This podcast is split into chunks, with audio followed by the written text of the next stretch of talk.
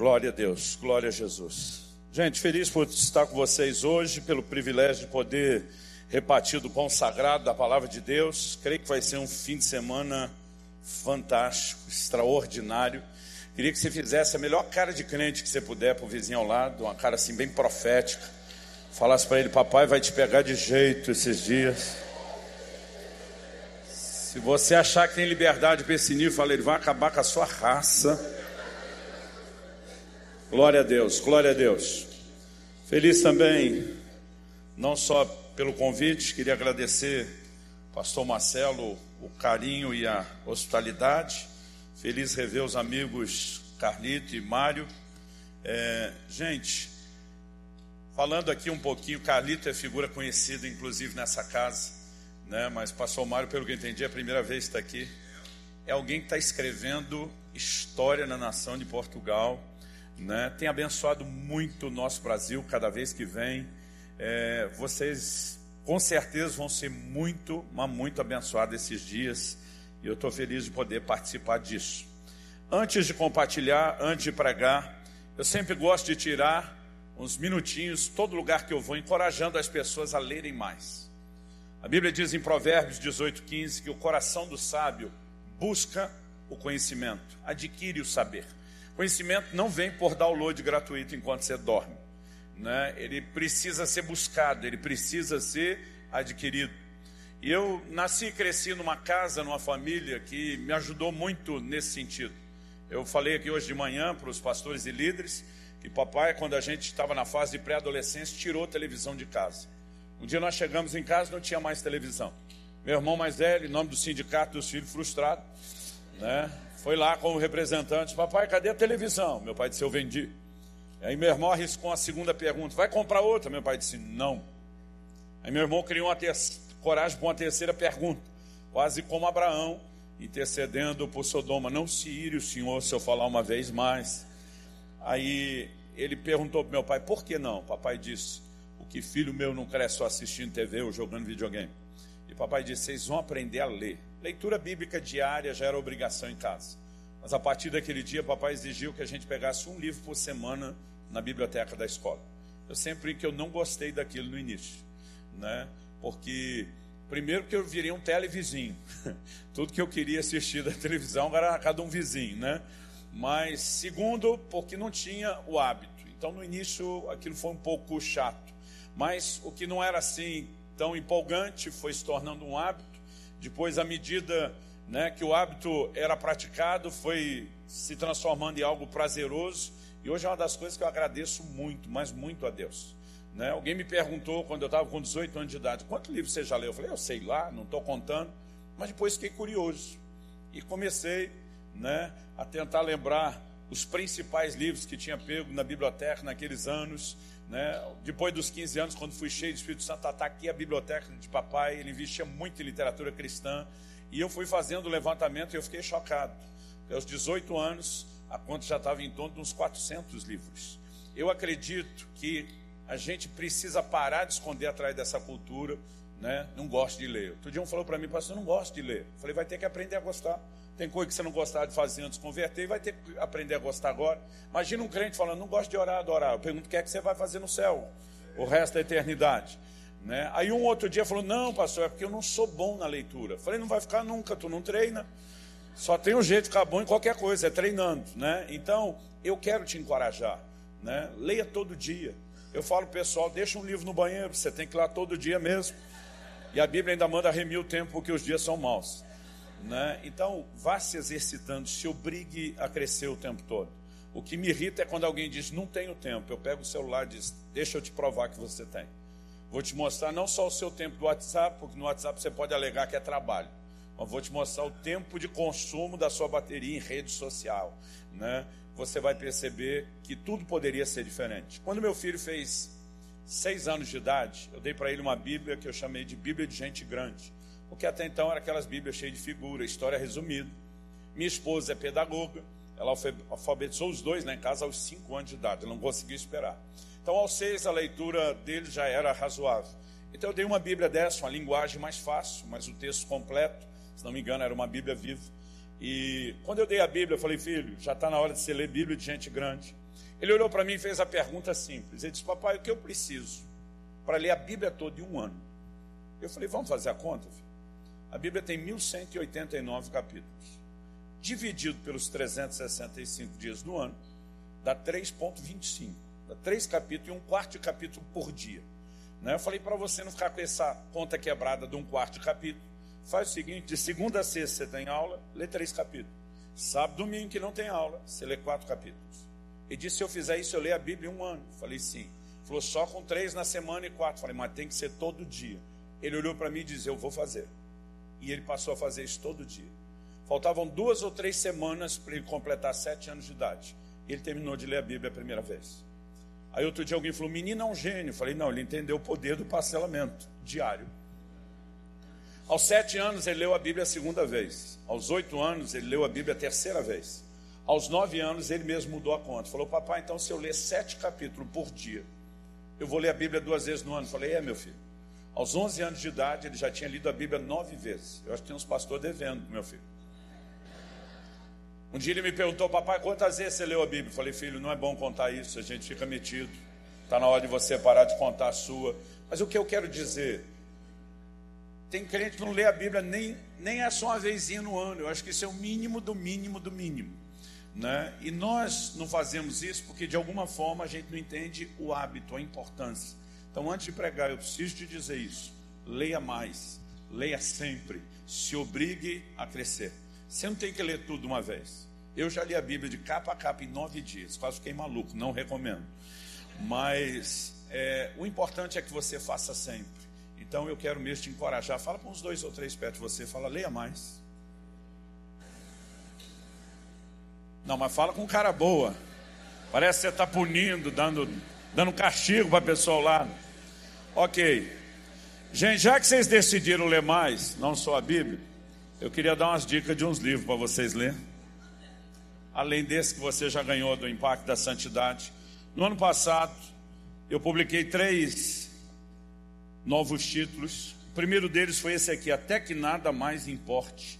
Como viver longe de um mundo de performances religiosas e mais próximo do que Deus espera de você. É uma das mensagens mais importantes que Deus me confiou e eu acredito que isso realmente pode produzir um grande impacto na sua vida. Eu tinha tirado o ano de 2008 para buscar o Senhor como eu nunca tinha feito antes. E logo no início do ano, depois de um período de 21 dias de jejum, o Espírito Santo falou comigo: a única coisa que você fez foi melhorar a performance da busca. Ele disse: você está quebrando seus recordes, jejuando mais, lendo mais a Bíblia, orando mais. Isso não significa que o seu coração esteja mais interessado em mim do que estava antes. E eu lembro que foi quando ele falou ao meu coração, a necessidade de chegar ao lugar onde nada mais importe. E é sobre isso que a gente trata no livro. Depois lançamos o livro da santidade, que você ganhou aí no kit, no combo. E no final do ano passado eu compartilhei esse livro aqui, Maturidade, o acesso à herança plena. É o assunto que eu vou abordar esta noite, eu não vou falar muito a respeito do livro. É, eu trouxe, além desses outros dois livros que eu publiquei no ano passado, um clássico do nosso ministério que foi republicado pela editora Vida, O Agir Invisível de Deus. Né? Também vou falar um pouquinho do que deu origem ao início desse livro no meio da outra mensagem. E como eu sei que nós temos aqui liderança, gente frutífera, promissora para o reino de Deus, a gente quer é, te ajudar na aquisição dos livros. Nós fizemos um combo dos três livros, né? Eles estão, não chega a 50% de desconto, mas eu acho que passou de 40%. Você pode adquirir os três livros juntos por 50 reais. Se a coisa estiver difícil, nós vamos parcelar em 5 de 10 sem juros. Se estiver muito difícil, você fala com a gente que a gente melhora o preço do combo e ora por você para a coisa melhorar, tá bom? É... Pastor, dá para adquirir sozinho? Dá mas eu vou te dizer que vale a pena é você levar isso tudo junto. Então, mais uma vez, se você achar que tem liberdade aí com o vizinho, se não, faz cara de paisagem. Se você achar que tem, fala para ele, deixa Deus te usar, vaso. Me dá um livro desse de presente. Abra sua Bíblia no livro de Gálatas. Gálatas capítulo 4.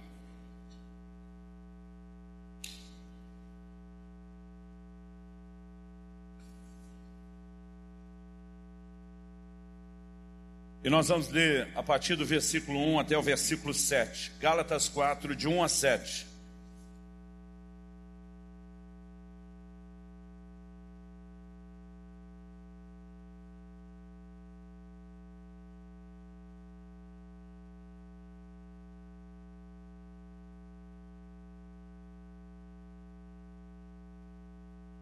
Todo mundo achou? Eu vou ler na nova Almeida atualizada. O texto diz: Digo, porém, o seguinte: Durante o tempo em que o herdeiro é menor de idade, em nada difere de um escravo, mesmo sendo senhor de tudo. Mas está sob tutores e curadores até o tempo pré-determinado pelo pai. Assim também nós, quando éramos menores, estávamos escravizados aos rudimentos do mundo. Mas quando chegou a plenitude do tempo, Deus enviou seu filho, nascido de mulher, nascido sob a lei, para resgatar os que estavam sob a lei, a fim de que recebêssemos a adoção de filhos.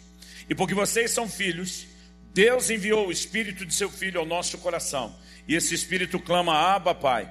Assim você já não é mais escravo, porém filho, e sendo filho, também herdeiro por Deus. Glória a Jesus. Nesses primeiros dois versículos, o apóstolo Paulo entra com uma alegoria. Ele se refere a um fato que vem sendo especulado e discutido há muito tempo por estudiosos, se Paulo estava fazendo menção de algo que era um costume ou uma lei no Império Romano. Quando ele diz que o filho, enquanto menor de idade, em nada difere de um escravo, apesar de ser senhor de tudo, está debaixo de tutores e curadores até o tempo determinado pelo pai, né? existe essa discussão. Porque, na verdade, quando se pesquisa literatura antiga, você vai encontrar menções de que isso era um costume, mas também vai encontrar menções de que era lei. E o motivo da discussão, né? Qual das fontes literárias está certo? Alguém alegou que não tem como as duas estarem certas, a não ser que outros estudiosos sugerem, né, que pelo tamanho do Império Romano de proporções mundiais, houvessem regiões onde isso era um costume e houvesse regiões onde isso havia se tornado lei. Ou uma segunda possibilidade é que as literaturas que são difíceis de datar possam se referir a tempos diferentes. Aquilo que anteriormente tenha sido um costume, posteriormente veio ser regulamentado como lei. A verdade é que, apesar de falar tudo isso, para nós não tem a menor importância se era costume ou lei. Por quê? O apóstolo Paulo pega, seja isso costume ou lei, estabelece e define como uma alegoria de um princípio espiritual, e esse princípio espiritual, que parte em cima da ilustração apresentada, foi aplicado para a gente e está em vigor até hoje. Então, para nós hoje, o ponto que importa é que quando Paulo, no versículo 3, começa dizendo assim também nós, ele pegou o paralelo, transferiu uma verdade e nos ofereceu algo que não foi revogado, está de pé. E é em cima dessa declaração de Paulo que eu gostaria de ter com vocês a conversa dessa noite. Em primeiro lugar, quando eu olho para essa declaração de Paulo, eu acho que se a gente for falar em termos de interpretação bíblica, naquela linguagem às vezes mais difícil da teologia, em termos de exegese, né, nós precisamos reconhecer, em primeiro lugar, qual é a intenção e abordagem de Paulo. Eu acredito que a primeira é falar daquilo que o texto de forma literal diz. É se referir à vinda de Cristo na plenitude dos tempos. Ele mostra que o período onde vivemos debaixo da lei éramos semelhantes a esses escravos, que tínhamos uma promessa, tínhamos o direito a uma herança, mas ainda não podíamos ter acesso a ela. Assim como havia um tempo pré-determinado pelo pai para o filho ser considerado maior. Em alguns lugares do Império Romano, isso era aos 16 anos. Em outros, 18. Em outros, 20. Há casos de 23, 24, 26 anos, porque na verdade não havia uma idade pré-determinada para todos. Muitas vezes o pai é que, olhando para o filho, ou de acordo com o costume da sua região, definia. Então, o tempo de transição para a maioridade era pré-determinado pelo pai. Paulo pega essa figura e diz que antes nós tínhamos uma herança que nos foi prometida, era nossa por direito, mas só depois, na plenitude dos tempos, quando o pai determinou enviar seu filho. Há uma transição e nós passamos para o lugar de filhos e agora, como filhos, somos herdeiros e podemos desfrutar a herança. Embora aqui o contraste seja entre nova e é, entre velha e nova aliança, o apóstolo Paulo admite no meio dessa declaração e do uso dessa figura algo que eu quero falar para mim e para você, que já somos esses filhos da nova aliança, que já nos tornamos herdeiros. Né? Algo a ser considerado aqui é que a razão pela qual um pai mantinha o seu filho enquanto menor, sem ter o acesso à herança plena, ele tem razões óbvias. Assim como quando você tem acesso a uma caixinha de medicamento que diz lá, mantenha fora do alcance das crianças. Outro dia, é, uma pessoa perguntou, pastor, um medicamento, um remédio, o senhor considera algo bom ou ruim? Eu falei, depende de quem usa. Nas mãos de um adulto que vai saber dar a finalidade certa e a dosagem correta, ele pode ser algo muito bom e salvar uma vida. Nas mãos de uma criança, ele pode ser letal. A verdade é que quando a gente coloca os olhos e tenta discutir se a coisa do outro lado é boa ou ruim, sem deixar de avaliar que dependendo de quem usa ou da maturidade de quem usa, isso foi relativizado, nós deixamos de fora um assunto importante agora para nós que vamos falar de vida espiritual. Gente, eu creio nessa invasão do sobrenatural. Eu creio numa história extraordinária que Deus quer escrever por meio da sua igreja em toda a terra. Agora, o problema de muitos de nós é que muitas vezes nós estamos tendo a percepção profética de onde Deus quer nos levar, mas a gente não tem noção de qual é o trilho para chegar lá. E eu acredito que há algo que Deus quer fazer, no sentido, como a gente falou antes aqui naquela conversa, de nos preparar para viver a plenitude do que Deus tem. Eu creio que temos uma herança extraordinária que a maioria de nós nem entendeu ainda. A Bíblia diz que nós somos herdeiros de Deus. Paulo diz em Romanos 8, não aqui em Galatas 4, que nós somos co-herdeiros com Cristo. Se você quer saber quão herdeiro de Deus você é, só descobrir o tanto que Jesus é. Porque você é tão herdeiro quanto. Isso significa co-herdeiro. Nós precisamos entender melhor o nosso papel, o nosso lugar, a nossa condição em Deus. A mais a nossa disposição nessa nossa herança do que a gente jamais chegou a entender ou perceber. Eu, quando olho para a palavra de Deus, eu vejo algumas coisas que me empolgam. Né? Esse texto, por exemplo, de dizer que nós somos herdeiros de Deus. Paulo escreve aos Coríntios, ele diz assim: tudo é vosso, voz de Cristo e Cristo de Deus. Um dia eu estava falando desse assunto, tudo é vosso. Eu falei, não, não, não, isso é meio retórico. Eu falei, será? Porque Paulo fez três declarações. Ele diz: tudo é vosso, voz de Cristo e Cristo de Deus. Eu falei, Cristo ser de Deus é literal ou é retórico? Ele diz, não, é literal. A gente ser de Cristo é literal ou é retórico? Não, é literal. Agora, quando a Bíblia diz tudo é vosso, aí não é literal. Porque a gente deixa a nossa incredulidade já determinar qual é a nossa interpretação do texto. Existem mais coisas que nos foram dadas do que nós temos conseguido perceber ou entender. Eu creio numa herança gloriosa, fantástica, mas a gente tem perdido por não ter noção daquilo que é nosso e daquilo que está à nossa disposição. Outro dia alguém falou: Não, não, pastor, é que esse negócio de herança é para quando chegar no céu. Eu falei: Quem foi que te disse? 1 de João 3,2 diz: Amados, agora somos filhos de Deus e ainda não é manifesto o que havemos de ser. O que a Bíblia está dizendo é que vai ter um upgrade, uma atualização. Que vem depois não sabemos, porque a Bíblia diz que não foi revelado. Todo dia o irmão da minha igreja ficou empolgado me vendo falar desse texto, que agora somos filhos, mas ainda não foi revelado o que seremos. Ele olhou para mim e falou: Pastor, só tem uma explicação. Nós vamos virar a quarta pessoa da Trindade. Eu falei: Menos, menos. Mas o fato é que a Bíblia diz que eu sou filho agora e que ainda não foi revelado o que vem depois. Eu vou esperar viver o lugar de filho depois, quando Deus ainda nem me disse o que é depois e disse que eu sou filho agora. Há uma herança eterna, sem sombra de dúvida. Mas negar que há uma herança terrena a ser vivida hoje, aqui e agora, seria um grande equívoco. E nós precisamos pensar isso em termos melhores. Se existe algo que me empolga quando eu falo dessa herança, é aquele texto de Mateus 15, quando o Senhor Jesus é abordado por uma mulher cananeia. Interessante que Jesus está passando e essa mulher faz um apelo a Jesus: Senhor, tem misericórdia da minha filha, ela está horrivelmente endemoniada. O texto diz lá no Evangelho de Mateus que Jesus não lhe respondeu palavra.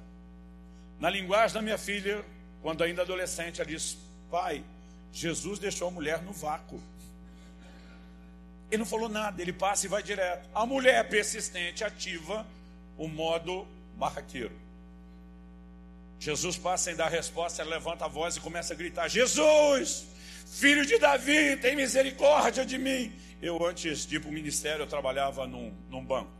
A gente tinha algumas reuniões sobre a importância do atendimento ao cliente. Eu posso te dizer algumas coisas interessantes que eu aprendi, mas meu irmão mais novo, depois que eu fui para o ministério, no mesmo banco, ele fez carreira e foi mais, foi mais longe do que eu. Como gerente, disse que o treinamento oficial envolvia dizer o seguinte: quem gritar mais alto se atende primeiro. É aquela política de relações públicas, não pode deixar pegar mal. Quando a mulher começa a gritar, Jesus, tem misericórdia de mim, os discípulos correm em Jesus. E chega nele e diz: se não vai atender a mulher, dispensa. Qual a preocupação deles? Era o time de relações públicas, está pegando mal, para o senhor, para nós, para todo mundo. Ou atende ou dispensa a mulher. Quando eles abordam Jesus para tentar resolver o problema, a mulher oportunista agora vem e se prostra. E no momento que ela se prostra, ela pede ajuda. E o Jesus que antes não respondeu palavra, que agora não atendeu ela gritando, quando ela se prostra e pede de novo, ele solta mais uma que me deixa a paz. Ele diz: Não é lícito tomar o pão dos filhos e dá-lo aos cachorrinhos. Outro dia alguém falou para mim, pastor, isso mesmo? Jesus chamou a mulher de cachorra. Eu falei, não. A palavra que tomar o pão dos filhos, dá-lo aos cachorrinhos, diferente do cão na Bíblia, que é um termo bem negativo, não deis aos cães o que é santo, né? de fora ficarão os cães, está falando daquele petzinho, um animalzinho de estimação de casa. Jesus olha para aquela mulher e ele diz o seguinte: Eu não fui enviado senão as ovelhas perdidas da casa de Israel. Ele olha para ela e diz: Você não é uma filha de Abraão. O que é que Jesus está falando? Paulo escreve aos Romanos: diz a salvação é para todo que crê porque Deus não faz acepção de pessoas. O texto é claro, mas ele diz: mas primeiro do judeu, depois do gentil. Então, mesmo não havendo acepção de pessoas, havia uma ordem no desdobramento do plano e do propósito de Deus. Os judeus tinham direito a esse acesso primeiro por conta de uma aliança com Abraão. Quando Jesus envia os discípulos em Mateus 10, ele diz: E diante as ovelhas perdidas da casa de Israel. Tinha que começar por ali.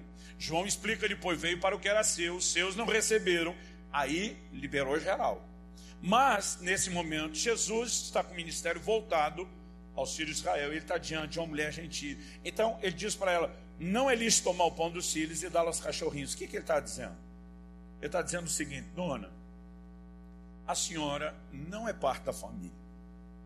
Os filhos são os filhos de Abraão. Eles têm direito de ter acesso ao pão. Eu não posso tomar do que é do filho e nesse momento entregar para a senhora, que está numa outra condição. O cachorrinho tinha acesso à casa, era bem quisto, era bem-vindo, não era repudiado, mas não estava na mesma posição.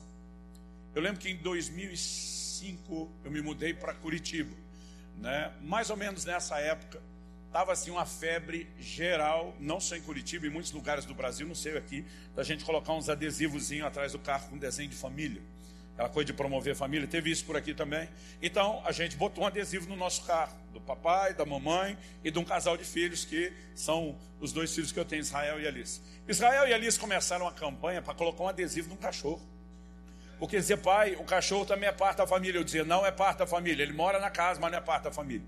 Né? Um dia eu peguei um deles chamando o cachorro pelo sobrenome Subirá. Falei, pode parar, pode parar. sobrenome é sagrado demais para botar no cachorro. E aí começou essa disputa. Eles, pai, o cachorro da família não é. Um dia um negócio, a celeuma tomou tamanho vulto. Falei, vamos deixar quem entende das coisas responder. Aí abri esse texto, falei, olha o que Jesus diz. Não eles tomam o pão dos filhos e dão aos cachorrinhos de acordo com Jesus. Filho e cachorro não estão na mesma posição. Os dois filhos se olharam, olharam para mim e disseram: apelou, hein, pai? Mas nunca mais discutiram. Qual era o exemplo que Jesus estava dando? Jesus disse para essa mulher: Você não está no mesmo patamar. A mulher olha para Jesus e entra na alegoria, na ilustração de Jesus. Diz: o senhor está coberto de razão. Eles são os filhos, eu estou na posição do cachorrinho. Mas ela diz: eu não quero usurpar o direito dos filhos. Aí diz: marcar entre nós, de boa. Os filhos não estão aproveitando tudo que o senhor está dando.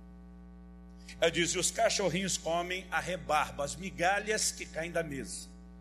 Ela diz: sem querer usurpar o lugar deles, me deixa aproveitar um pouco do que eles estão desperdiçando, porque eles não estão aproveitando tudo que o Senhor está dando. Quando essa mulher fala desse jeito, qual é a reação de Jesus? Jesus olha para ela e diz: Mulher, grande é a sua fé. Agora pensa comigo. Se alguém está comendo só migalha que caiu da mesa, já entende que tem cura e libertação para a sua família. O que é que não está à minha à sua disposição quando a gente entender o que é o direito dos filhos e se assentar à mesa para usufruir o que é nosso? Irmãos, algo a respeito da nossa herança que, quando for entendido, nós vamos viver o sobrenatural sem precedentes. Agora, eu acredito que à medida que entendemos esse lugar da herança, nós também precisamos entender o acesso. E o ponto aqui que leva um pai a deixar o filho menor sem ter o acesso à herança plena, para mim é muito simples. Porque uma pessoa sem maturidade não fará uma boa gestão de herança, pelo contrário, vai botar tudo a perder. A história de Lucas 15 do filho pródigo mostra que quem tem acesso à herança, sem estrutura para isso, vai botar a perder. Um tempo atrás, uma pessoa chegou para mim e falou: Pastor, eu estava lendo uma estatística mundial, envolvendo os países de primeiro mundo, inclusive. A estatística diz que 90 e tantos por cento das pessoas ganharam um grande prêmio na loteria vão dissipar a maior parte do dinheiro ganho em menos de dois anos. Ele falou: essa é a maior prova que o dinheiro é amaldiçoado. Eu falei: olha, eu não vou discutir a parte espiritual da coisa. Então não estou dizendo que tem nem que não tem. Só estou dizendo que eu vou pular, não vou discutir. Eu falei: eu li esses dias uma outra estatística numa revista que a maior parte dos filhos que herdam impérios bilionários construídos pelos pais também vão quebrá-lo na sua geração, na próxima geração. E a maior parte, né, significa que é mais de 50%. Então eu falei, isso não significa que a herança necessariamente seja maldita. O problema é que gente que assume um lugar de gestão para o qual não está preparada, tem tudo, naturalmente falando, não precisa nem pôr o elemento espiritual, para colocar tudo a perder. Então o pai se certificava, na minha falta, na minha ausência, essa criança não vai entrar na gestão. Ela vai ficar debaixo de tutores e curadores. Eles tanto vão administrar, a NVI diz guardiães e administradores. Eles tanto vão administrar o patrimônio, como vão treiná-la, para que só depois ela seja colocada nesse lugar de poder administrar a herança. E quando eu olho para a palavra de Deus, eu percebo que todo esse ensino diz respeito a mim e a você. Nós já estamos vivendo a nova aliança, somos filhos e não escravos. Mas o livro de Efésios diz lá no capítulo 4 e no versículo 13: até que todos cheguemos ao estado de pessoa madura. A NVI diz a maturidade. Então, nós precisamos entender a importância de maturidade na vida cristã. Porque a Bíblia fala de maturidade. Então, 1 de Pedro 2,2 diz: como meninos recém-nascidos, como crianças recém-nascidas, desejai o puro leite espiritual, a fim de que vos seja dado crescimento para a salvação. Há um crescimento para quem nasceu de novo. Às vezes a gente olha uma pessoa de 50 anos de idade que veio à frente, entregou a vida de Jesus, e glória a Deus, nasceu de novo. Nós estamos olhando o lado de fora, a casca, a embalagem, e a gente vê uma pessoa madura e experiente na vida, mas espiritualmente é criança. E talvez essa seja uma das razões pelas quais Paulo, em 1 Timóteo 3,6, diz que na hora de estabelecer ministros, líderes, ele diz que não sejam neófitos, novos na fé. Porque esse novo na fé ele pode ter maturidade para as coisas naturais, mas espiritualmente falando, é criança. E agora, o ponto que eu quero trabalhar e explorar com você ao falar disso, é que eu acredito que a igreja sofre hoje mais com líderes imaturos do que com falta de liderança. O livro de Atos nos mostra que quando Paulo e Barnabé saem para pregar o evangelho no meio dos gentios, então vamos pular a parte enquanto eles estão pregando no meio dos judeus, que é uma coisa. Quando eles saem pregar no meio dos gentios, qual a diferença? Quando um judeu pregava para o outro, eles tinham um trabalho, por um lado, relativamente mais fácil. Assim como evangelizar no Brasil é muito mais fácil do que em outros lugares do mundo. Porque nós somos uma nação de cultura cristã. A maioria dos brasileiros já ouviu falar de Deus, o diabo, céu, inferno, anjo, demônio, certo e errado. E quem não crê que a Bíblia é a palavra de Deus, por conta de uma cultura cristã, tem uma grande probabilidade de ainda aceitar que ela contém. Então, normalmente nós vamos pregar para alguém, a gente já começa pela Bíblia. Não, a Bíblia diz, a palavra de Deus diz, é mesmo, diz, não diz, e a gente vai discutindo em cima de um ponto que é comum. Agora, vai pregar para um hindu lá na Índia, eu já fiz isso. Você diz, a palavra de Deus diz, ele olha para você e diz, que Deus? Não, Deus vive verdadeiro. Ele olha e diz, não, não tem um Deus só. Eles querem milhões de deuses. Tudo que você tem para discutir foi relativizado logo de cara. Então eles saem para pregar o evangelho agora aos gentios que não tem essa mesma base. Ganhá-los para Jesus era outro desafio. Agora, depois de ganhar, discipular era outro desafio também. Porque um judeu, quando convertia, você não precisava explicar para ele que não precisava idolatria, não, não podia idolatria. Ele já sabia que idolatria não era permitido antes da conversão a Cristo. Você não precisava discipular um judeu convertido dizendo não pode ter imoralidade. Ele sabia disso antes da conversão. Agora, você pega esses gentios, eles praticavam a imoralidade junto com a idolatria no culto aos deuses deles. Agora o cara convertia, você diz, não pode mais. Como não pode mais? A vida inteira nós fizemos esses negócios tudo junto, em nome de Deus, pois é, mas agora não pode mais. Então, isso só para deixar raso. O desafio era gigantesco. Agora, imagina com esse desafio de ganhar e discipular. Eles começam a pregar. Paulo e Barnabé chegam na cidade, pregam o evangelho, e aí que entra a importância dos sinais e prodígios nessa hora. Um grupo de gente converte e eles gastam tempo dando um gás para fortalecê-los. De repente, eles olham para aquele grupo e dizem: Agora, você segura a onda aí, que nós vamos para outra cidade pregar o evangelho. Aí eles chegavam na outra cidade, a mesma coisa, ganhavam um grupo, davam um gás, fortalecia eles e dizia a mesma coisa: segura a onda que nós vamos para outra. Eles deixavam esses grupos sem líderes. Atos 14 nos mostra que depois eles fazem o caminho de volta, estabelecendo os primeiros níveis de liderança. Então não tinha líder. E por que, que eles deixavam sem líder? Porque é melhor não ter liderança do que ter líder imaturo. Porque líderes maturos causam mais estrago do que falta de liderança. Agora, nós precisamos entender se Deus quer levar a igreja a esse lugar extraordinário. Ele tem de fato uma questão para lidar, e eu e você também temos, que diz respeito à questão de maturidade. Então, eu quero compartilhar algo com você que tanto para mim eu vejo princípio bíblico, como eu quero compartilhar algo que é parte da história da minha vida. Nasci e cresci num lar cristão, graças a Deus. Aos 15 anos de idade fui cheio do Espírito Santo, foi quando eu perdi o juízo e nunca mais voltei ao normal, graças a Deus. Desde então me joguei no reino de Deus. Aos 18 anos de idade, eu comecei a viajar a pregar. A fase dos 18, 19 e 20, né, eu me dediquei muito ao ministério itinerante. Eu compartilhei hoje de manhã, eu gastava pelo menos quatro horas toda manhã, antes de ir para o trabalho, trancado no meu quarto em oração. Isso come, começou a provocar algumas manifestações do sobrenatural. As pessoas não me chamavam naquela época por causa do que eu tinha para pregar e ensinar. Aliás, dou graças a Deus, Carlito, que naquela época não se gravava tudo como hoje. Senão haveria registro de muita bobagem que eu falei no início do ministério. Mas eles me chamavam, porque mesmo sabendo que era um moleque, ele sabia que no final a coisa ia acontecer. O Espírito de Deus ia se mover e a gente teria curas, teria milagres. Então, o ministério começa com essa marca. E aos 19 anos de idade, eu já estava falando de ginásio para duas, três mil pessoas, vendo manifestações extraordinárias da parte de Deus. Quando começou o ano de 1993, estou falando de uma época que só tinha projeção, né? internet era coisa de pouca gente, só tinha projeção quem tinha mídia, e mídia da época era rádio televisão caríssima. Em 1993, quando começou o ano, eu e o pastor que eu servia, com quem trabalhava junto, você conhece o Helder, a gente já tinha agenda do ano inteiro fechada, duas, três cidades por semana, o ano todo. Para 93, aquilo era um negócio assim, a gente estava bombando. 94, a agenda estava reservada só para os convites internacionais. A gente estava vivendo algo fantástico.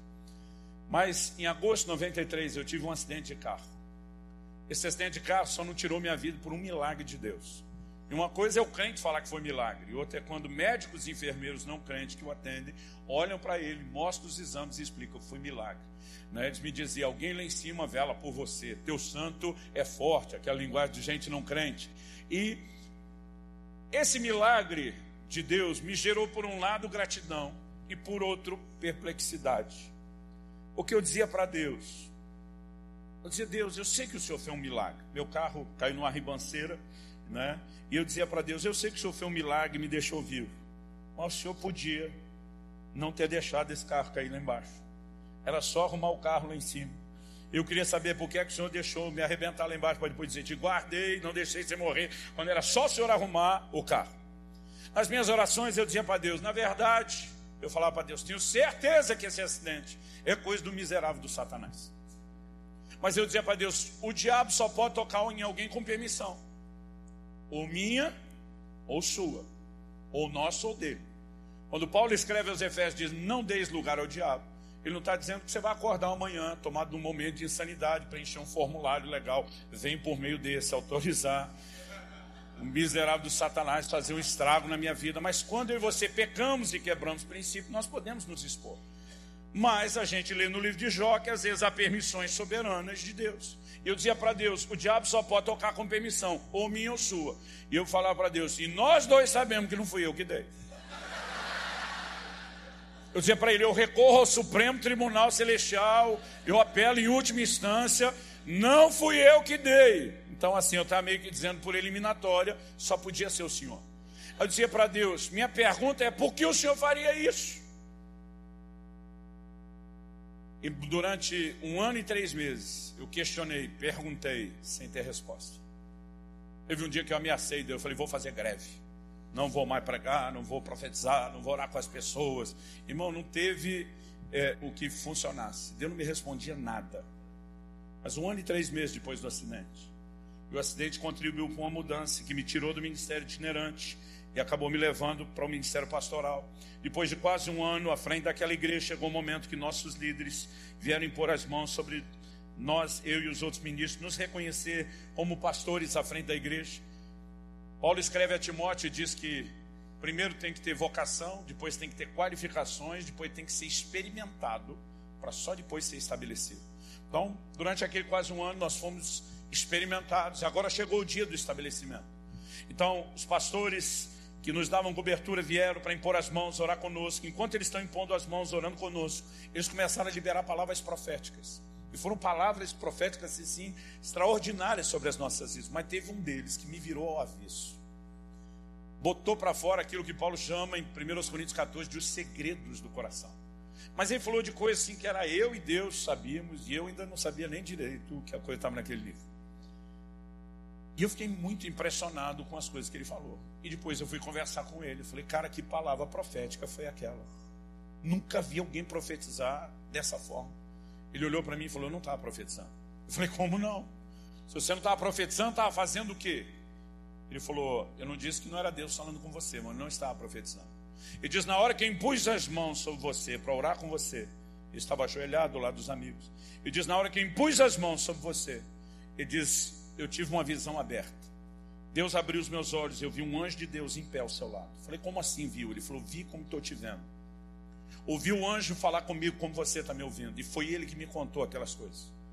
Eu primeiro fiquei em choque, porque se sou eu que vejo um, um anjo, pelo menos naquela época eu estaria contando para todo mundo. Como é que o cara vê um anjo, conversa com o anjo não, conversa, e não conta para ninguém que viu o anjo? Eu falei, cara, senta, senta, me conta essa versão em detalhes. E ele me disse, ele falou, na hora, estava ajoelhado, ele apareceu. Eu falei, como assim, uma coisa fumaciada? Ele falou, sendo eu vi como qualquer pessoa. Ele olha para mim e se apresenta de forma, de maneira bem formal. E diz: Fui enviado da parte do Deus Altíssimo, Todo-Poderoso. E fala para esse pastor, o Francisco, porque você tem uma preocupação muito grande com esses ministérios. Apontou para mim e para outros dois colegas. Mas ele olha para esse amigo e diz para ele: O Altíssimo te faz saber que não há motivo para que você se preocupe com eles. Eles estão nas mãos do Senhor. Ele aponta para nós diz: Eles estão no lugar certo, na hora certa, fazendo a coisa certa. E aquilo tranquilizou o Francisco. Eu digo para ele que hoje eu entendo ele, porque hoje nem eu teria ordenado eu mesmo, daquela época, ao ministério. 20 anos de idade, solteiro, imaturo, inexperiente. Então eu entendo a preocupação que ele estava. Mas quando o anjo falou isso, o coração dele tranquilizou. Mas aí o caldo entornou para o meu lado, que o anjo aponta para mim, olha para ele e diz assim: Quanto, porém, a este? Ele diz assim: Ele é rebelde.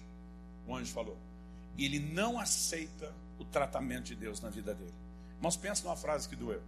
O anjo aparece para Daniel, chama de homem muito amado. Aparece para Gideão, chama de homem valente. Todo mundo tem um elogio. Aí para mim rolou só um rebelde. Eu me rebelei para tentar provar que não era rebelde, mas não adiantou.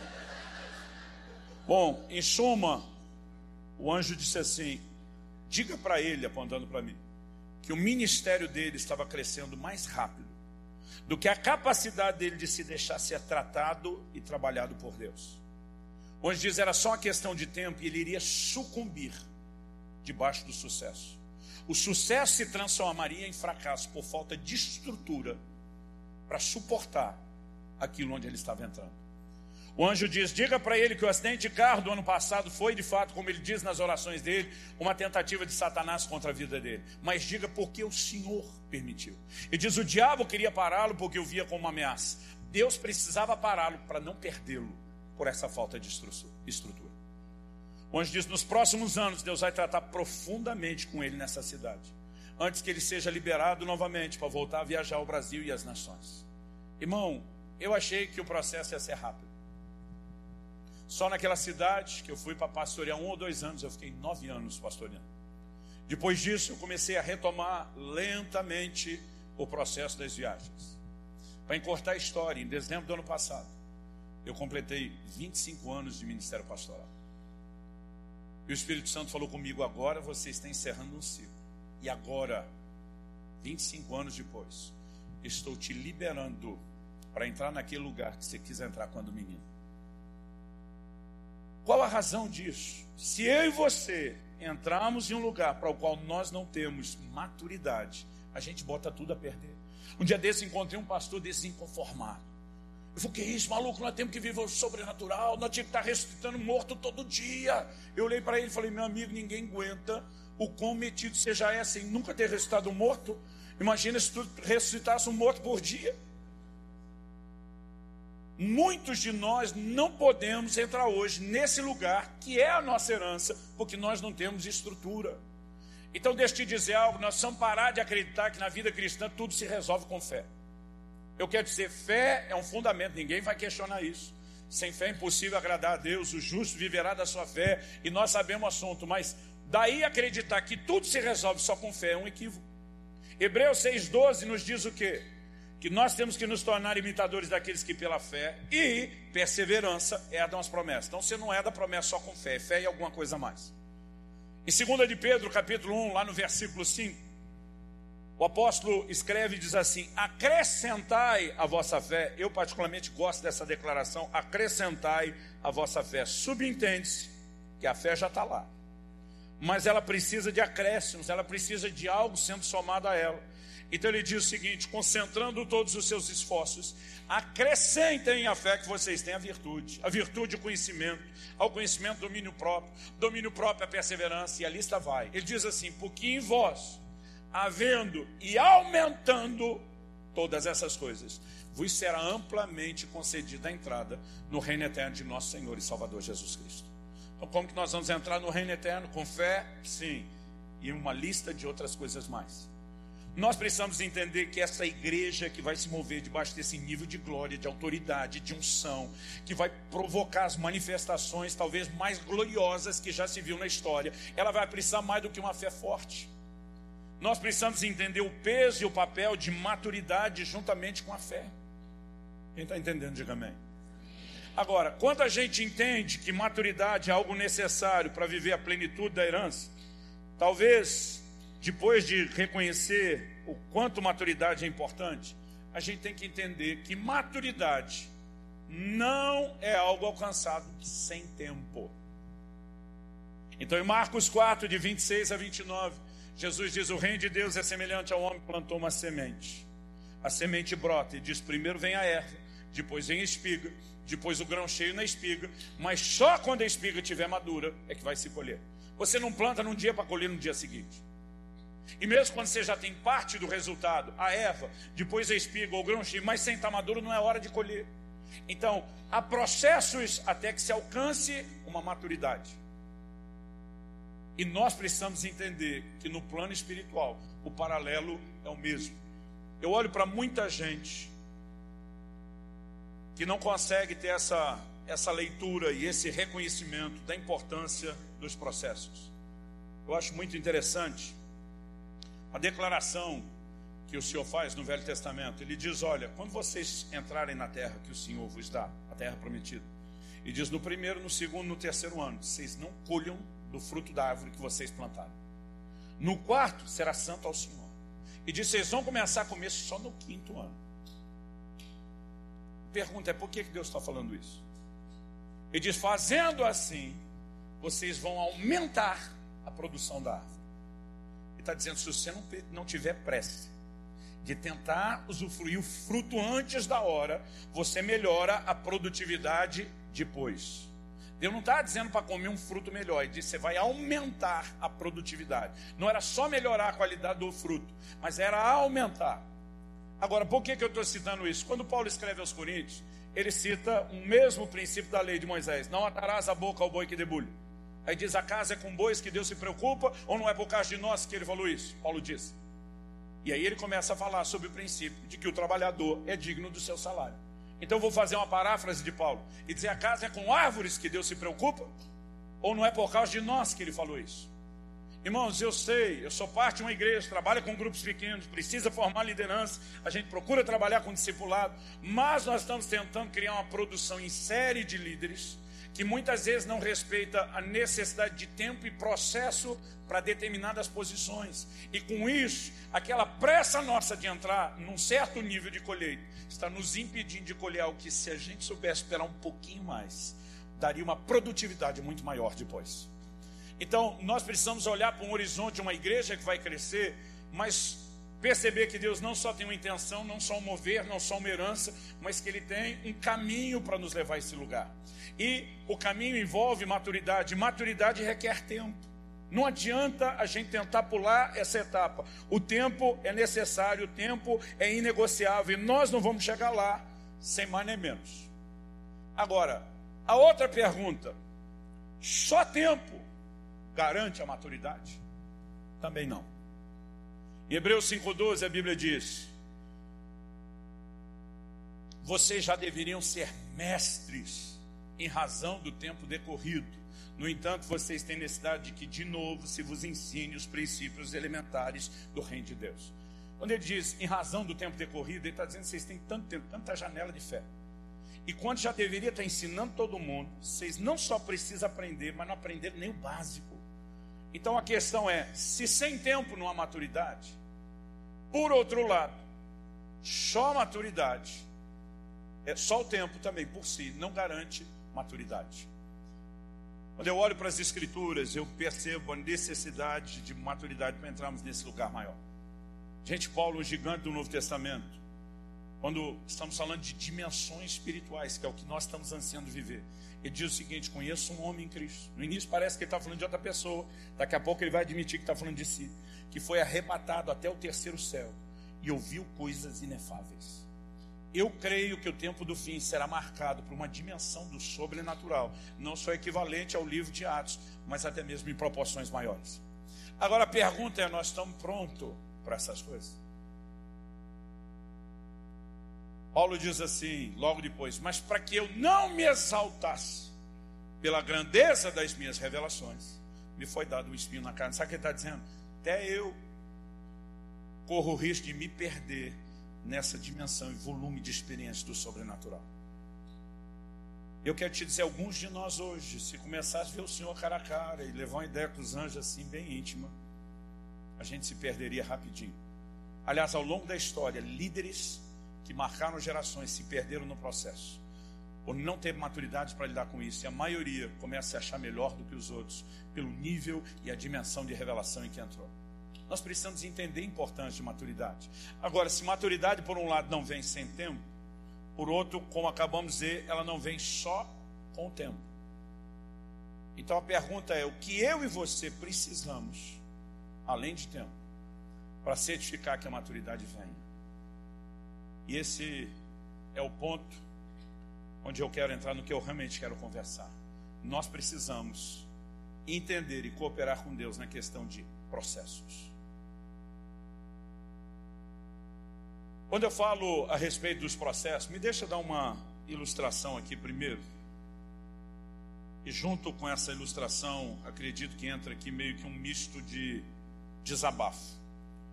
Um dia desse, um senhor da minha igreja olha para mim, ele está falando de uma situação envolvendo seus filhos e o filho de alguns outros, e ele olha para mim num tom de desabafo e diz: Essa nova geração é muito mimada. Eu olhei para ele e falei: Eu concordo, mas eu quero te perguntar: e quem foi que mimou a nova geração? E de repente ele ficou quieto. Eu falei: Me diz quem foi que mimou. A escultura saiu ruim, a culpa é da pedra agora.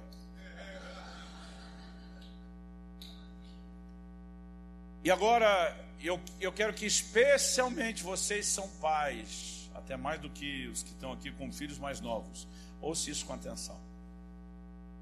Nós achamos que gerações antes de nós foram severas demais, exigentes demais, repressoras demais conosco. E nós decidimos ter uma ideia brilhante que com os nossos filhos não seria do mesmo jeito. Irmão, você não precisa nem da sabedoria bíblica para entender isso. Eu acho que foi um dos sheiks lá dos Emirados que diz: tempos difíceis formam homens fortes, homens fortes formam tempos fáceis, e tempos fáceis formam homens fracos. Existe um ciclo ao longo né, dos anos e da história da humanidade. E muitas vezes, quando nós queremos facilitar demais, nós podemos prejudicar. Eu olho para a igreja e eu fico preocupado com algumas coisas, porque o desenho da família está mudando rápido demais. Você não precisa ser um doutor em antropologia, sociologia para perceber. Então, hoje em dia, é impressionante o lugar aonde os filhos estão em termos da centralidade da casa. Eles viraram o sol de um pequeno universo que gira em torno deles. Eu estava conversando esses dias, Calito, com o Odilon lá em Curitiba, que eles têm uma escola. Falei, Odilon, nesses anos todos de escola, mudou muito o comportamento dos pais em relação aos filhos, em como eles chegam, decidem a escola. Ele olhou para mim e disse: Ih! Eu falei, me fala como era no começo e como é hoje. Não estamos falando de muitas décadas, não. Ele diz: antigamente os pais chegavam, sentavam conosco, sem trazer os filhos, para primeiro entender a dinâmica de educação, os princípios, as regras. A última coisa que se discutia era o preço, e depois disso os filhos serem informados da escola que queriam estudar. E diz: hoje os pais trazem os filhos, soltam os meninos para correr na escola. Depois que os meninos correram um pouco, voltam e perguntam: é aqui que você quer estudar? E a criança vai dizer sim ou não. Como se ela entendesse alguma coisa para escolher o lugar que ela precisa para estudar. Isso por si mostra para mim e para você que algumas coisas estão mudando. Como era a ideia e a mentalidade bíblica a respeito do lugar dos filhos na Bíblia e como é hoje. O dia desse encontrei alguém tão querido, que não vou nem falar o nome, muito próximo, amado por mim e pela minha família. Ele tem um filho só, o menino já está um pouco crescido. Fiz a pergunta para ele: está pensando em ter outro filho? Porque a vida é uma eterna cobrança. Está solteiro, a gente diz: quando é que vai namorar? Começa a namorar, quando é que vai noivar? Noivou, quando é que vai casar? Casa. Quando é que vai ter filho? Tem um filho, quando é que vai ter outro? Tem outro, quando é que vai ter outro? Então eu perguntei para ele, está pensando em ter outro filho? Gente, eu nunca esperei, nunca vi alguém dar uma, resposta tão rápida e contundente como a dele. Ele olha para mim no bate-pronto e diz, de jeito nenhum. Eu até assustei com a, com a objetividade e a intensidade da resposta. Mas perguntei, falei, por que não? E ele de novo, com a mesma objetividade e intensidade, diz, porque é muito caro. Agora, o que, que esse pai está querendo dizer? Que ele é um pai mesquinho, avarento e que filho não merece investimento? Não, não, não, não. Pelo contrário. Ele é alguém que quer tanto dar tudo do bom e do melhor possível, que ele fez a conta. Para dar o nível do que eu quero dar, eu só consigo pagar um. Não consigo ter dois. Então, não estamos falando de alguém que não quer oferecer algo bom ao filho. Mas o que, que isso nos mostra? Que a mentalidade familiar de hoje está muito distante da mentalidade familiar do modelo bíblico. A gente vai lá para o livro dos Salmos, quando a Bíblia fala sobre a bênção de se, de se ter muitos filhos, né? comparando eles com flecha, diz: Bem-aventurado o varão que enche deles a sua aljava, tipo Carlito, que tem quatro. A palavra de Deus diz que esse homem não seria envergonhado quando tratasse com os inimigos à porta. Qual era o lucro de ter mais filhos? Nunca se pensava na perspectiva do que a família teria que fazer pelo filho, e sim o que o filho faria pela família. Então, na hora que tivesse resolver a treta com o vizinho, quem quer que seja, quando aquele pai viesse com um monte de filho, cabra macho, braço cruzado, cara de bad boy atrás, mas protegida estava a casa. Naquela época, eles não decidiam deixar de ter filho porque é caro. porque eles tiravam o sustento da terra. Então, ter mais filho significava ter mais mão de obra para colocar mais comida na mesa. E não ter mais comida na mesa sendo concorrida ou disputada por filho. Agora, por que é que os pais preocupam nisso hoje? Porque eles não olham para os filhos com a menor possibilidade de produtividade. Gente, eu comecei a trabalhar de carteira assinada aos 14 anos de idade, fui considerado vagabundo da família. Porque meus dois irmãos, mais velho e mais novo, começaram com 12 anos. Enquanto os dois trabalhavam o dia inteiro como pacoteiro de supermercado, carregando caixa o dia inteiro para ganhar meio salário mínimo, eu decidi, não tinha esse linguajar, mas eu tentava explicar ao papai que eu tinha uma alma empreendedora. Eu queria ser patrão de mim mesmo. Eu ganhava mais dinheiro que meus irmãos me divertindo. Eu fazia pipa, eu sou da época que soltava pipa, que fala pipa ou outro nome. Eu sou da época que soltava pipa, eu fazia umas pipas grandes, bonitas, vendia para a turma do bairro próximo que tinha mais condições. Mas eu não só vendia, eu fidelizava o cliente. Porque quando ele erguia a pipa que eu vendia, eu descia com a minha, com o cerol, com o cortante na linha, e cortava a dele. Mas não cortava, na linguagem, quem ainda lembra dessa época, não viveu só a era digital, a gente cortava e aparava. Era conseguir pegar o que a gente chamava da rabiola e trazia a pipa na linha. Eu arrumava do lado de cá. Depois de arrumar, vendia de novo. O mesmo cara. Você quer comprar de volta sua pipa? Aí outro dia alguém falou, pastor, isso é injusto. Falei, não, tudo dentro da lei, tinha lei. Para cima do poste é guerra, para baixo do poste não pode. Tudo, tudo dentro da lei. Às vezes eu vendia cinco, seis vezes a mesma pipa para o mesmo cara. Eu sou de uma época que a gente rodava peão. Joguei bolinho de gude, gente. Falar bolinho de gude, ou Fubeco? Então, na gira da época, rapelava o amigo na bolinha de gude, ganhou tudo que ele tem. Aí ele saía tristinho e dizia: Ó, já que você vai ter que comprar nova, eu vendo as que era sua pela metade do preço. Depois que ele comprava, eu ia ganhar dele de novo. Meu pai não teve condição de dar uma bicicleta para a gente nessa fase de adolescência, pré-adolescência. Eu montei, ali nessa fase dos 14 anos de idade, a melhor, a segunda melhor, vamos dizer, bike de freestyle dos bairros em volta que a gente tinha. Eu só perdia para um cara que já era maior de idade ele entrou numa multinacional para um programa lá do Senai, e o salário dele era bom, cada parafuso da bicicleta dele era importada, com ele eu não corria, concorria. O resto, eu ganhava dinheiro e me divertia. Só que um dia eu chego em casa, aos 14 anos de idade, passo, papai está falando com o Orlando, um amigo da família na sala. Eu, ô Orlando, tudo bom? Meu pai volta aqui, cumprimento direito seu chefe. Falei, meu quê? Falou, seu chefe, acabei de arrumar um emprego, você começa a trabalhar amanhã. Gente, ainda me lembro, uma quarta-feira, quem começa a trabalhar na quinta? Isso é que nem regime, tem que ser lá na segunda, poxa. Aí eu falei, como, como é que meu pai disse? Começa amanhã, não tem discussão. Minha primeira pergunta: quanto é que eu vou ganhar? Porque eu queria argumentar o lance de que eu estava melhor que meus irmãos, não precisava daquilo. Meu pai olha para mim e diz: não interessa. Falei, como não interessa, pai?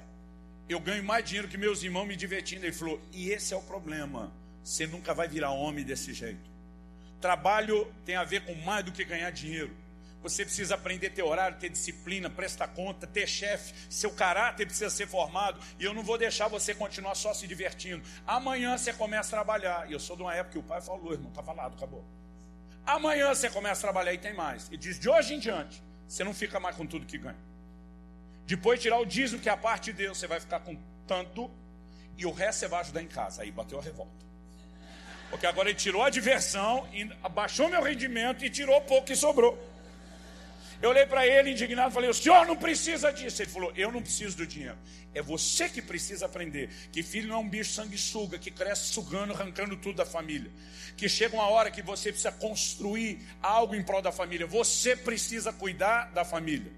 Irmão, quando a gente cita o livro dos Salmos, alguém diz: É uma mentalidade muito antiga. Estou falando de uma geração atrás. Ainda se olhava para os filhos dizendo: Nós não vamos fazer tudo por eles, eles têm que aprender a fazer algo pela família. Agora, você vai me dizer que hoje as coisas estão normal? Garoto de 30 anos de idade, vivendo em casa, jogando videogame, você vai me dizer que está normal? Se é com você, faz cara de paisagem, finge que não é. Mas eu vou te dizer, está longe de ser normal. Um dia desses, a Organização Mundial de Saúde emitiu um parecer que já não dá mais para definir qual é a idade da maturidade de alguém. Porque está tudo relativizado. Agora, por que nós tivemos uma geração brilhante antes da nova que res resolveu tirar processos. Tadinho. Aí você vê gente dizendo: puxei carroça, meu filho não vai puxar. Pois é, foi puxar carroça que te ajudou a fazer de você quem você é. E foi roubar isso dos seus filhos, que está roubando deles a capacidade de entendendo o processo crescer. Gente, aquelas noções básicas de responsabilidade, a gente não consegue ver hoje dentro da igreja.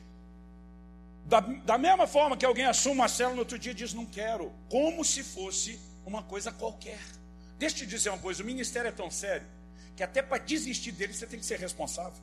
Quando Elias falou para Deus, não quero mais, Deus disse, mas primeiro vai pagar aí um aviso prévio e depois vai achar um substituto, treiná-lo e deixá-lo no seu lugar. Deus está dizendo, quer desistir isso aí antes da hora? Vaza, mas faça de forma responsável. Nem o mínimo a gente consegue ver. Agora, todas essas coisas são reflexos do que? De falta de processo, de amadurecimento na dimensão natural. Outro dia alguém falou: É, pastor, falar isso é fácil. Eu falei: Falar é fácil. Agora pergunto para meus filhos se foi fácil para eles.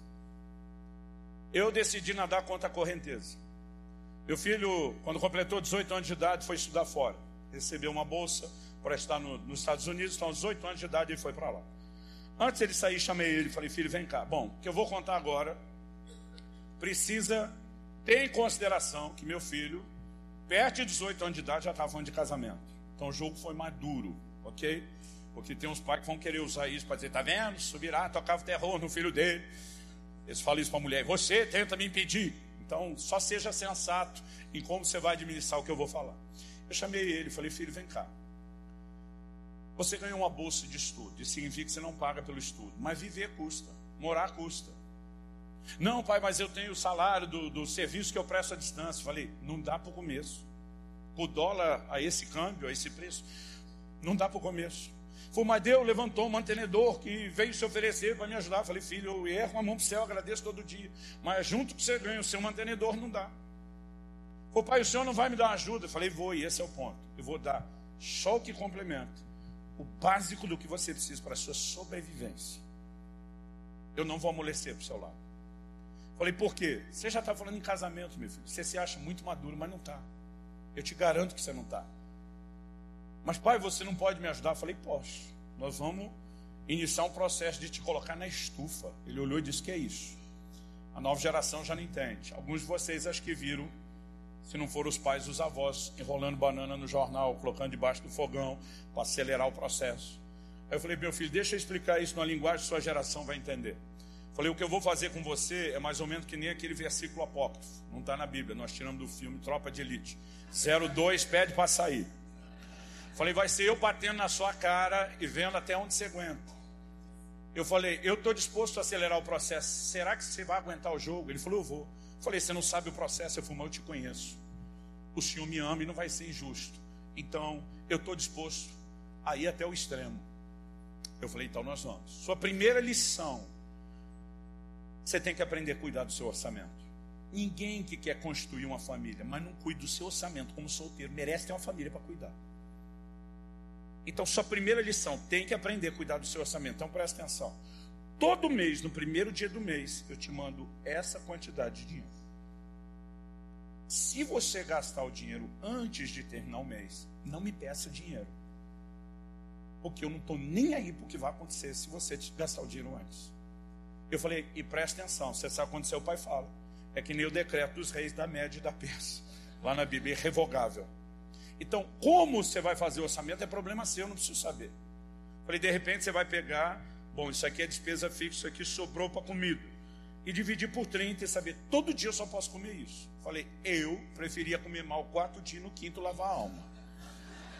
Mas cada um cuida do jeito que quer. Como você vai cuidar, meu filho? O problema é seu. Agora, não me ligue pedindo dinheiro. Você está entendendo? Estou. Você sabe o sério que eu estou te falando? É, repete o que eu te falei, repetiu. Falei, temos um acordo. Bom, ele estava lá um mês e pouquinho, um dia eu chego em casa e vejo minha esposa, mulher é um mistério para os homens. Minha mulher, não é que ela está triste, mas ela não está feliz. E quem conhece Kelly, minha esposa, sabe que ela é muito alegre, sorridente. Eu olho, ela não está feliz. Ela não está triste, mas não está feliz. Eu falei, tem alguma coisa rolando. Amor, está tudo bem? Ah, tá. Eu falei, não está não. Tem alguma coisa? Tipo, não, nada. Amor, não, nada. Falei, voltei, falei, tem algo te incomodando. Não, nada demais. Falei, eu sei que não é demais porque você não está triste, mas você não está feliz. Tem algo te incomodando. O que, que foi? Ela, que dó do Israel. Falei, dó por quê? Eu estava falando com ele hoje pelo FaceTime, sei lá o que, era um vídeo. Ela, estou fazendo as coisas na cozinha. Quando eu viro o celular, passo pela fruteira. Nós na cozinha diz: Ai, mãe, que saudade dessas frutas. Fruta aqui é tão caro. Não dá para comer fruta. E ele fez um comentário e disse que dó. Ele não tem comido fruta. Falei, dó, amor, você tinha que ter de nós, estudando na escola pública. O menino está estudando lá nos Estados Unidos. Está se preparando para algo especial, num lugar de alto nível. Ah, eu... pensei, não adianta falar com ela. Conversei, ela não viu que eu saí. Peguei meu celular. Subi para andar de cima, gente mora num sobrado. Chamei meu filho. Ele atende WhatsApp. E aí, pai, tudo bem? Eu falei, tudo bem, coisa nenhuma. Ele já assustou com o meu jeito de falar. Falei, preste atenção, Piá. Não sei se é que chama menino de Piá. Falei, preste atenção, Piá. A próxima vez que você choramingar com a sua mãe, que não está podendo comer fruta, não vai faltar só fruta para você comer, não. Eu falei, você está falando em casamento e pediu para eu te treinar. Presta atenção, aprenda uma coisa. Homem não chora com mulher. Homem dá segurança emocional para as mulheres. Você quer chorar, chora comigo. Você quer chorar, chora com seus amigos. Você quer chorar, chora com Deus. Se eu souber que você chorou para sua mãe, para sua noiva, para sua irmã, de qualquer coisa, eu te pego. Você está entendendo? Tô, pai, foi mal. Bom, passou um tempo. Um dia eu chego em casa e ele falou: ah, acho que Israel se adaptou bem. Eu falei: por quê? Nunca mais reclamou das frutas. Já...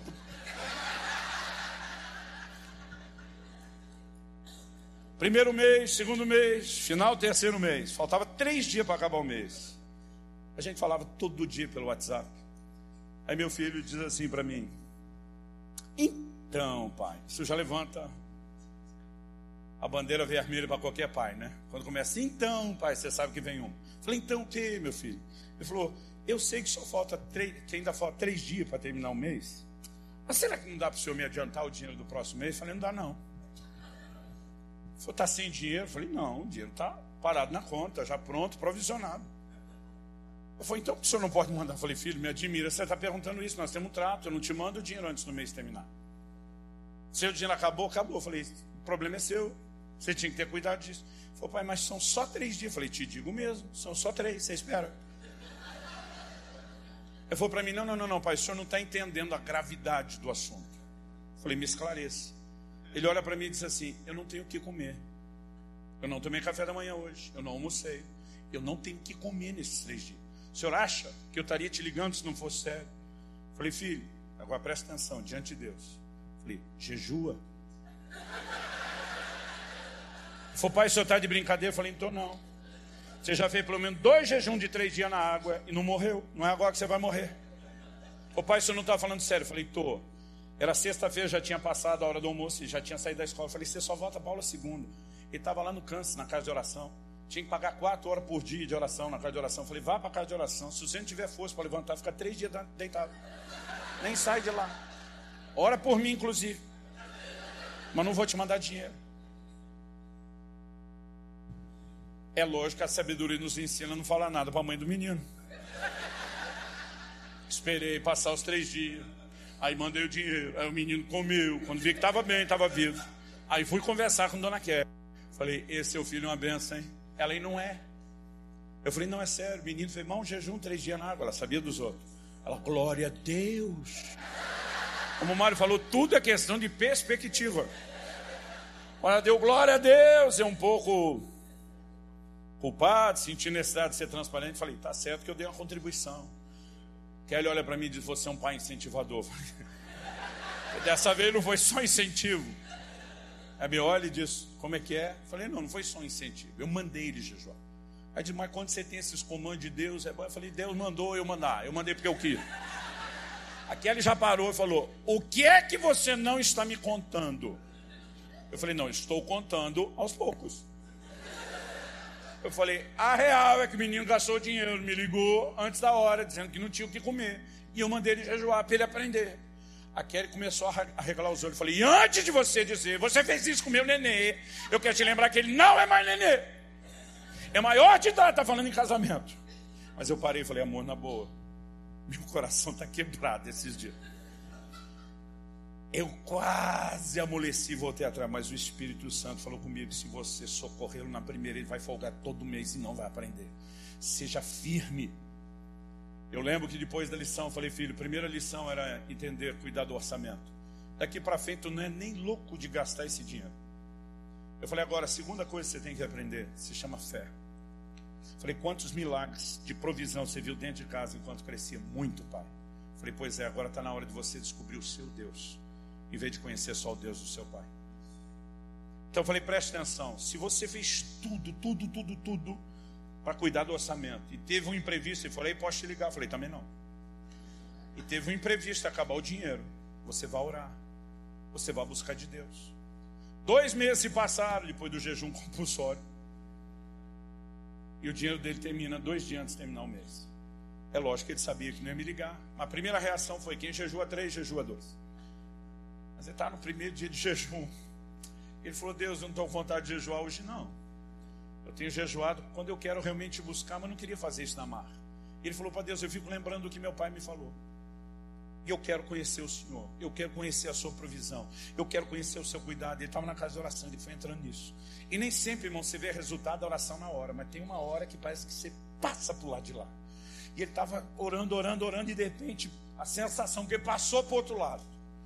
O coração dele encheu de fé. E o Espírito Santo disse: Vá para a cafeteria agora.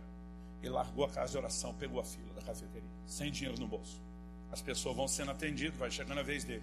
Quando tem o último, antes dele, ele é o, o próximo. E o cara termina de escolher as coisas, vai pagar, o cara para, olha para trás, olha para o meu filho, e fala em voz alta para ele entender. Falou: o que esse menino pegar aqui hoje é por minha conta. Eu teria dito glória a Deus, meu filho. Não, não, não, não, que isso? Falei, meu filho, você na fila, sem dinheiro, esperando algo acontecer. E fala, não, que isso? Ele falou, pai, foi no susto. No... Eu falei, me diga que o cara insistia. Eu falei, não, ele insistia de um lado e eu insistia aqui, não do outro. Eu falei, eu dou em você, menino.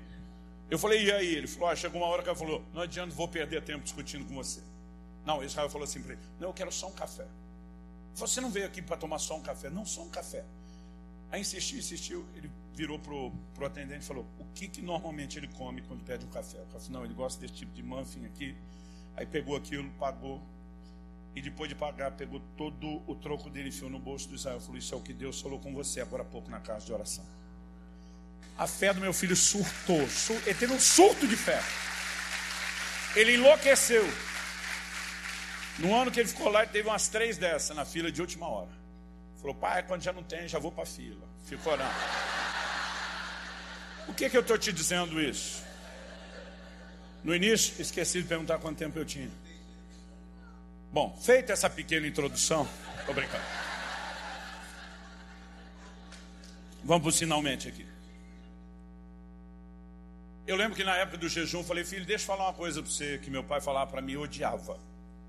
Papai me dizia um dia: você vai me entender e vai me agradecer. Eu falei, meu filho, eu tinha um ódio quando eu via isso. Eu falei, mas eu me sinto vingado quando eu posso falar isso para você. Falei, então preste atenção: um dia você vai me entender e vai me agradecer. Em fevereiro do ano passado, ele me liga e falou: pai, estou ligando para te agradecer. Falei, que legal, filho, agradecer o quê? Você me deve muito. Ele falou: lembra que há tanto tempo atrás. Então estamos falando de praticamente três anos atrás. Ele falou, lembra que então na época era estava perto de dois. Ele falou, lembra que há quase dois anos atrás o Senhor me fez fazer aquele jejum compulsório. Eu falei, lembro. E o Senhor disse que um dia eu ia entender e te agradecer. Ele falou, pois é, eu estou ligando para te agradecer. Ele falou, achei que ia demorar. Eu falei, eu também. Falou, mas pai, eu estava pensando, refletindo aqui hoje. E Deus falou comigo. E é por isso que eu estou te ligando. Ele diz: Eu não seria o homem que eu me tornei. O marido de alguém que cuida da casa. Eu não seria o homem de Deus que eu sou hoje. Se o Senhor tivesse sido mole comigo. E diz: Foi muito ruim ouvir o Senhor me mandando jejuar. Eu falei: Qual foi o sentimento que você teve na época? Porque a gente nunca conversou a fundo sobre isso. Eu falei, você ficou com raiva? Eu falei, não, raiva é uma palavra muito forte, pai. Eu fiquei indignado. Eu falei, qual foi o primeiro pensamento ou sentimento? O primeiro pensamento foi que tipo de pai se recusa a dar comida para um filho que está com fome? Eu falei, você não pensou que tipo de filho, que eu vi o pai que ensina sobre não gastar? Eu falei, não, não pensei nisso. A primeira coisa foi pensar que você estava me abandonando, me largando. Eu falei, depois. Foi de repente me veio um estalo dentro. Ele falou, eu acho que foi Deus. Eu sempre vi o Senhor dizendo que a gente não pode avaliar um time por uma partida. Tem que ser pelo campeonato todo. Então, de repente, naquele momento, eu falei: para, você não está entendendo esse jogo do seu pai. Mas quem é o seu pai no campeonato todo, em toda a sua vida? E, pai, todas as lembranças que eu tenho é você cuidando de mim, me dando apoio, me dando suporte, investindo em mim, me amando, me preparando para viver o propósito de Deus. E o sentimento que eu estou daquela partida não combina com o campeonato. Então decidi te dar o voto de confiança. E dizer, talvez eu ainda não entenda o que meu pai está fazendo nesse momento. Mas eu entendo que num desenho diferente deve ser uma continuação de tudo que ele fez. E eu decidi te dar o voto de confiança. Ele falou: hoje eu estava agradecendo a Deus as coisas que eu tenho vivido em casa, no ministério. E o Espírito Santo me mandou te ligar e te agradecer. Eu consigo ver o quanto a sua firmeza foi fundamental. Ele usou essa frase. E diz: Naquele dia, se você tivesse me poupado do desconforto do processo que eu tinha que passar, o Senhor teria me roubado da maturidade que veio dele depois. Mas porque o Senhor foi corajoso o suficiente para não me poupar do desconforto do processo, o Senhor me ajudou a alcançar a maturidade. Quando chegou a hora de casar, e ele casou cedo, e ele procurou, falou: Pai, eu realmente quero casar. Eu falei: Filho, toda a família apaixonou por essa menina, não é só você, casou com a filha do meu pastor. Eu falei, mas preste atenção, a Bíblia diz: deixará o homem, seu pai e sua mãe, se unirá à sua mulher. Isso significa cortar o cordão umbilical. Eu amo você, eu amo essa menina, mas eu não banco a casa de vocês. Se você vai casar, você tem que se manter. Falei, desde o dia que eu saí de casa, eu nunca pedi um real para o meu pai. E eu acredito que você tem que estar por conta. Eu vou fazer investimentos na sua vida, no seu crescimento, mas não banco a sua casa. Ele falou: Não, pai, deixa comigo. Eu falei: Filho, como que você vai fazer para sustentar a sua casa? Você tem um furo no seu orçamento.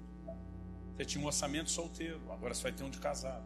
Não, eu estou indo para um estado, que é onde ela morava, que as coisas são mais baratas. Eu falei: Mas mesmo assim, vai aumentar o seu gasto.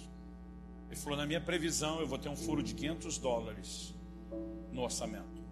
Falei: como que você pretende suprir isso? Você entrou no, nos Estados Unidos com visto de estudante, você não pode trabalhar.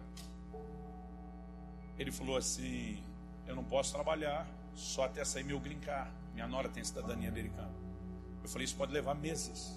Ele falou: eu fiz uma reserva para segurar esse buraco durante um bom tempo. Ele diz: e depois disso eu vou trabalhar e vou suprir. Pode ficar tranquilo. Ele falou: Eu aprendi bem, pai. Pode, pode confiar. Então eu o abençoei. Ele casou, foi para a lua de mel, voltou. Depois da lua de mel, ele me liga e diz: Pai, pastor da igreja da Priscila, me fez uma proposta para eu assumir o pastorado dos jovens e adolescentes. E que legal, filho. E diz: ainda ofereceu para me dar um salário de 2.500 dólares por mês. Eu falei: Isso é fantástico, rouba os seus 500 faltavam. Você ainda pode guardar dois mil dólares por mês. Eu fui então, pai, mas deixa eu terminar a notícia. Falei para ele que só aceitava se fosse como voluntário. Falei, você o que, garoto? Falou disso, só aceitava se fosse para não receber em troca. Falei, meu filho, você tem família agora para cuidar. Ele falou, o pastor me falou a mesma coisa. Falei, já te ocorreu que nós dois podemos estar certos? Falou, pai, deixa eu contar a história. O Senhor não me mandou aqui para os Estados Unidos dizendo que era para eu vir com a mentalidade de dar e não de receber? Sim. O Senhor não me ensinou a ser homem responsável? Sim.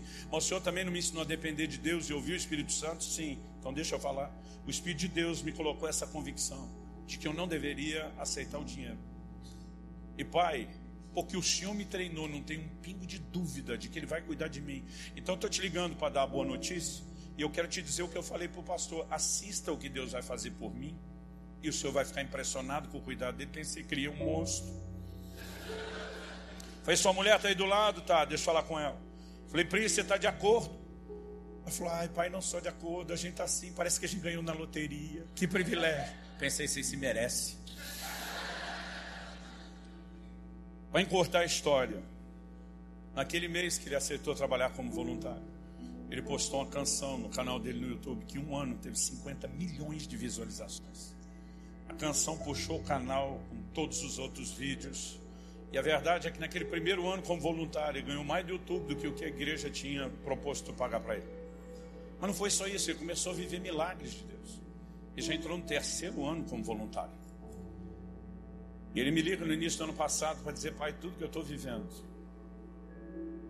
tem a mão de Deus, mas tem parte de uma preparação, de um processo. E eu quero te agradecer. Naquela hora que ele falava comigo, o Espírito Santo falou ao meu coração: Eu quero que você comece a pregar e ensinar essas coisas à igreja. E diz: Eu te levei a perceber princípios. Isso não é só a história da sua família. Eu quero que você pregue a respeito dessas coisas. No ano passado, enquanto eu fazia um jejum para chegar do livro do Impacto da Santidade, que foi o maior jejum da minha vida, o Espírito Santo diz: escreva sobre maturidade, pregue sobre maturidade. Por quê? Se nós queremos ver uma geração que vai atravessar esse limiar sobrenatural de conquistas como nunca antes, nós precisamos mais do que uma geração Nutella, que não sabe aguentar o trampo. Sabe por quê? Se talvez você foi criado num modelo diferenciado de família, onde seus pais já são parte da geração mole e te pouparam de disciplina, de processo, de confronto. Irmão, joguei duro com meus filhos. Eu também botei para trabalhar cedo. Eu nunca facilitei a vida dos dois, mas especial do menino, que tinha que aprender a ser homem. Ele chegava correndo da escola, tinha que engolir comida de pressa almoço pegar um ônibus para gastar 45 minutos e chegar no trabalho. Só que ele trabalhava, não dá nem três, duas quadras e meia do lugar para onde eu vou. Aquele dizia, dá carona para ele. Eu dizia, não. Eu dizia, filho, vou chegar 10 minutos atrasado, você não pode atrasar. Então eu lia de ônibus, ela olhava para mim e dizia, você está atrasando de propósito. Eu dizia, estou. Ela disse, por que, que você está fazendo isso com ele? Ele vai ter que andar de ônibus. Eu falei, eu andei, você andou. Não estragou nossa vida. Nós não vamos criar essas, essas crianças numa bolha. Alguém pode roubá-lo no ônibus. Falei, é melhor ele aprender a andar com o tênis simplesinho, sem relógio, que nem eu e você fazia. Celular barato que a gente nem tinha. Porque a vida é desse jeito. Alguns pais estão criando os filhos dentro de uma bolha, em vez de prepará-los para a realidade do lado de fora. E toda hora estão decepcionados com tudo, com o trabalho, com a igreja, com o meio mundo, porque eles foram criados numa bolha de realidade. E naquela hora ele falou, pai, eu preciso te agradecer. E Deus estava falando comigo algo. Eu quero dizer, pessoas que não viveram esses processos dentro de casa, elas não conseguem entender a maneira do Pai Celeste tratar com elas. E esse é o ponto principal. Não importa se o seu pai não te disciplinou, a Bíblia diz que o pai corrige o filho a quem ama. Deus vai olhar para você e dizer: Eu lamento que seu pai não te ensinou isso, mas eu não vou deixar de te disciplinar, porque eu não vou ser negligente como seus pais foram. Só que quando Deus começa a usar os processos que nós não fomos treinados, é onde o processo fica muito mais doloroso do que quem já teve o treinamento. A nova geração, qualquer coisa que passa, ela está emburrada com Deus. Está falando em desistir, está falando em abandonar tudo. Por quê? Porque é parte de uma geração mimada. Não sabe lidar com processos. E se isso não mudar na nossa perspectiva, nós não só não vamos crescer, como vamos ter gente que não vai estar sobrevivendo. Aí tenta ensinar essa geração que foi poupada de processo, Tiago 1, de 2 a 4. Meus irmãos, tende por motivo de grande alegria o passardes por várias provações. Primeiro, não é só provações, é várias. E segundo, ele não fala só de alegria, grande alegria. Mas por quê? A gente virou um, um bando de gente sádica que gosta de sofrimento? Não. E diz porque a prova da vossa fé produz perseverança, a perseverança é experiência, para que vocês sejam íntegros, inteiros, completos, não faltando em coisa alguma que eu tenho aprendido ao longo desses 25 anos de espera antes de entrar na herança ministerial é que há um preparo que nós precisamos e nós não podemos ignorar isso. Quem está entendendo, diga amém. Eu vim te lembrar que crescer é importante, mas que todo processo de crescimento dói. Aliás, alguns de vocês aqui hoje estão vivendo o que os médicos na pré-adolescência chamam de as dores do crescimento. O adolescente começa a esticar dói músculo, dói junta, dói osso. E alguns de vocês estão sendo literalmente esticados por Deus em circunstâncias que estão passando. Quando eu olho para trás e vejo coisas que eu passei, que na época doeram, hoje, por essa ótica, Se eu pudesse entrar numa suposta máquina do tempo, voltar lá atrás, decidir passar ou não, eu decidia tudo de novo. Porque hoje eu consigo ver o que essas coisas construíram na minha vida. Eu quero te encorajar a não fugir dos processos de maturidade, de amadurecimento. A entender que isso não é falta de amor de Deus, pelo contrário. E a submeter-se. O Otmani dizia: aqueles que não se deixam ser trabalhados por Deus, nem deveriam trabalhar para Deus. E se nós queremos ser parte de um grupo que vai fazer diferença, nós precisamos deixar Deus forjar algo em nós. Em Deuteronômio 32, nos versículos 11 e 12, Deus diz: Eu os carreguei nas asas da águia. Não são todos os tipos de águia, mas há relatos, e o mais importante é que Deus falou isso na Bíblia, mas também há relatos, de quando chega a hora do filhote da águia sair do ninho, ele não sai ela começa a tirar toda a plumagem, deixar espinhoso para gerar desconforto. Se não for suficiente, algumas espécies chegam a medidas extremas. Pega o filhote com asa e sai voando com ele. Esse voo, chamado voo de adejamento, ele não é um voo panorâmico, não é um passeio. Em algum momento no voo, mamãe águia saculeja a águia e diz: voa, filhote, ou morra. a casa onde o filhote não voa e tenta recuperá-lo. Mas o fato é que maturidade às vezes é algo que tem que ser forçado. Então, repito, antes que você saia botando seus filhos para jejuar, eu tinha um contexto específico com o meu. Um pastor amigo do dia falou: Meu filho tem idade do seu, eu acho que eu estou sendo mole com o meu. Eu falei: Eu acho que não. Ele falou: Dois pesos, duas medidas. Eu falei: Não, seu filho não está falando de casar tão cedo. Ele tem tempo para aprender e crescer algumas coisas que o meu não tinha. Mas o ponto não é você sair daqui tocando terror, falando para sua mulher, tá vendo? É você que me fez ficar mole. Eu sei que vai rolar conversas como essa. E eu vou dar o conselho que José deu para seus irmãos, depois que ele se revelou. Na hora que eles vão falar para o pai, diz: Não briguem pelo caminho. Ele sabia que um ia começar a culpar o outro. Eu vou te dar o mesmo conselho. Deixa o que você está ouvindo aqui te ajudar e não te atrapalhar. Mas eu quero orar com vocês. Desde hoje cedo eu sinto uma unção de consolo inexplicável nesse lugar.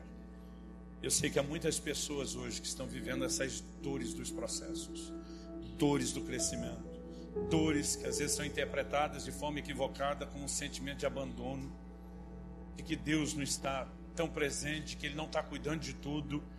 Mas eu sinto que Deus quer abrir os seus olhos para você entender alguns processos que você tem passado, para você entender a dinâmica do tratamento de Deus. Quando ele fala para eles, eu os carreguei nas asas da águia, ele está dizendo, eu só saí com vocês com voo para jogar vocês, forçar vocês, para que vocês aprendessem a voar. E muitas vezes Deus vai fazer isso comigo e contigo. Eu já tive muitas situações de conforto que Deus tirou de mim de uma forma contundente. Na época eu reclamava, não verbalmente, porque nem sempre a gente tem coragem de verbalizar isso para Deus. Mas dentro de mim é como se eu dissesse: o Senhor está jogando duro demais. O Senhor está pegando muito no meu pé. E hoje, quando eu olho para trás, décadas depois, eu sou tão agradecido a Deus.